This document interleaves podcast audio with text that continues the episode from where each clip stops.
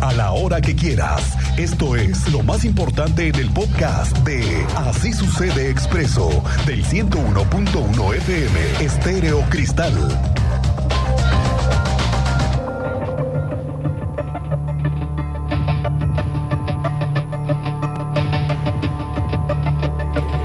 Esta madrugada un estallido en la subestación eléctrica de Juriquilla a cargo de la Comisión Federal de Electricidad. ¿Qué ha provocado esto? Pues nada más que se quedaron sin luz en una zona altamente poblada por un accidente en las instalaciones estratégicas de la CFE, que además tienen sin operación a los pozos de agua de Santa Rosa 1, Santa Rosa 2, Piedegallo, Montenegro, Puerte de Aguirre y Solanas.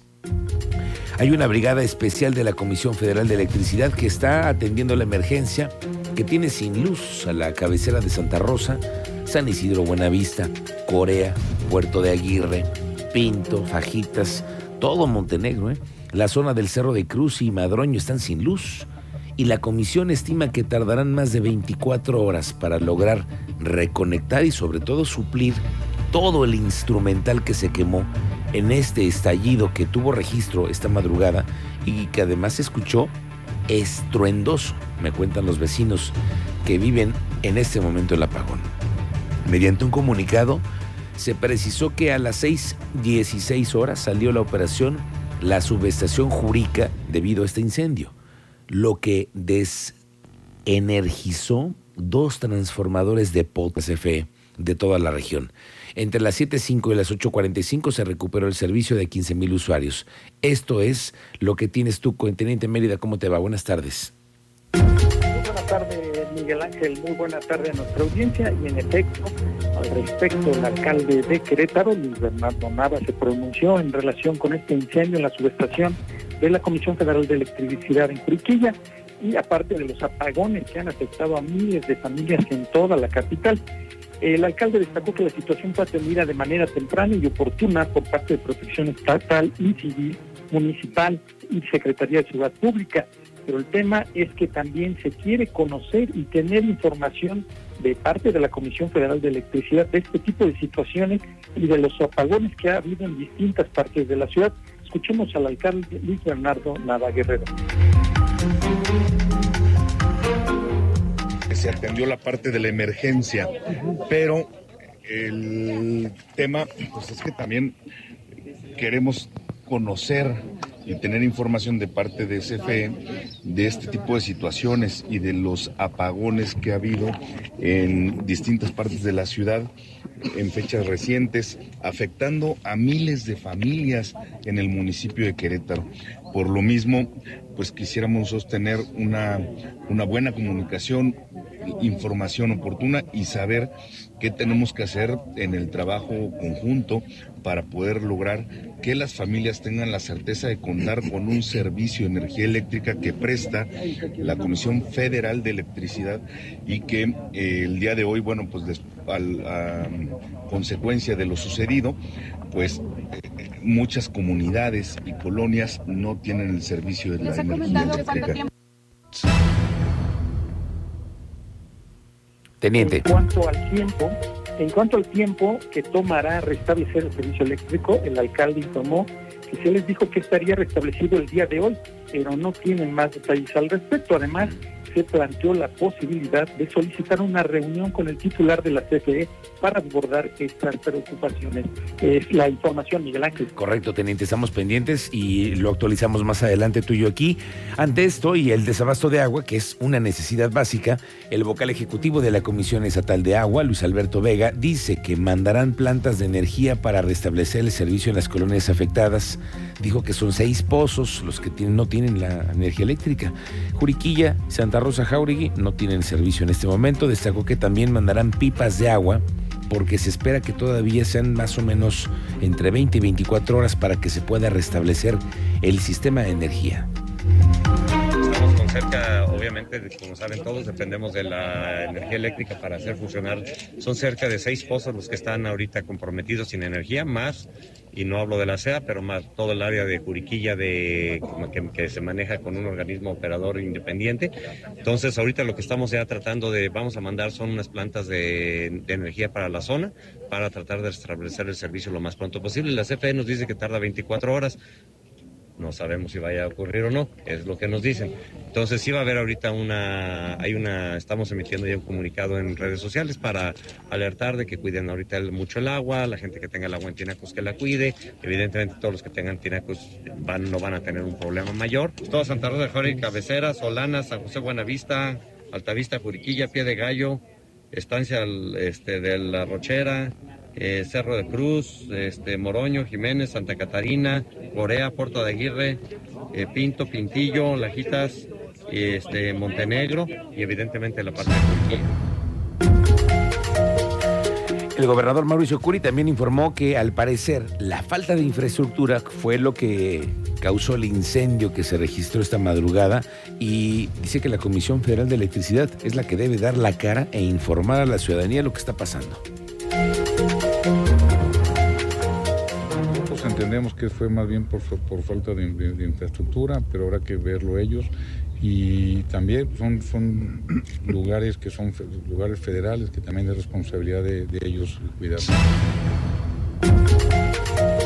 Bueno, ahorita le damos una actualizada y también a ver qué reportes nos da nuestra ciudadanía. 442-586-1011, el reporte para que usted se, nos, nos diga qué, qué sucedió, qué vio, qué, qué, qué, qué está notando con respecto a esa crisis que se está viviendo en esa zona de la ciudad.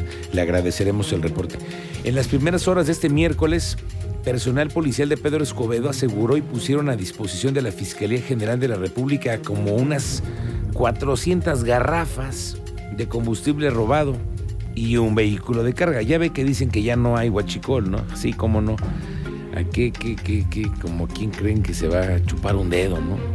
Por Dios, ahí están esta madrugada y eso porque los detuvieron, porque quién sabe qué habrán hecho para que los detuvieran, ya hicieron las diligencias, el material encontrado fue puesto a disposición de la, de la FGR, que obviamente pues abrió una carpeta de investigación. Tenemos que hablar de lo que está sucediendo con las ventas de los comerciantes que están viéndose las negras con el tema de las ventas porque con eso de que les están construyendo el nuevo estacionamiento subterráneo, tienen bajas ventas y poca gente está acudiendo al mercado de la Cruz. Un saludo para todos los comerciantes del mercado de la Cruz que reconocen que ya les bajaron hasta el 30% en este último mes. No obstante, están esperando que con el paso de, los, de las semanas, de los avances de la obra, tengan un mejor porvenir porque ellos piensan que el estacionamiento les va a ser muy exitoso. Sacar nuestros vehículos de los dos estacionamientos, ya sean eh, Gutiérrez Nájera o 15 de mayo, para que tengamos esa afluencia con el, con el consumidor. Nosotros nos estacionamos en otras zonas para darles ese beneficio y esa, eh, lo que necesitamos es que la gente venga, pero que vea que sí realmente hay un estacionamiento.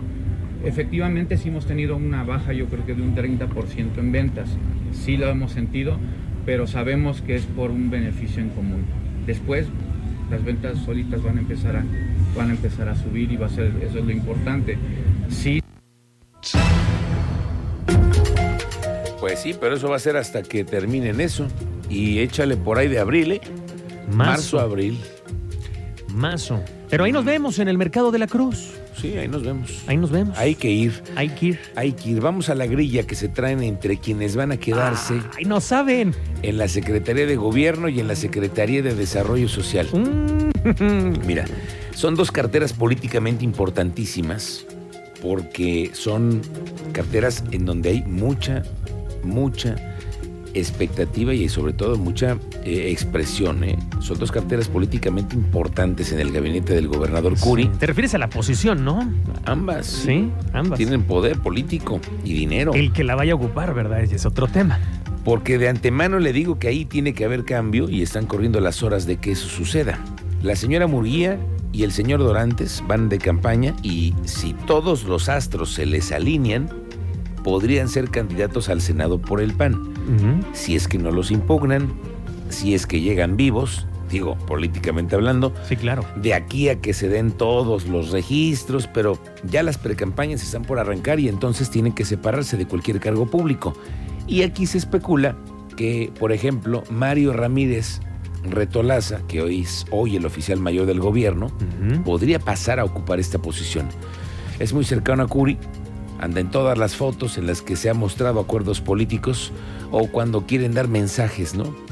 Igual que Rogelio Vega, el jefe de la oficina del gobernador. Suenan otros.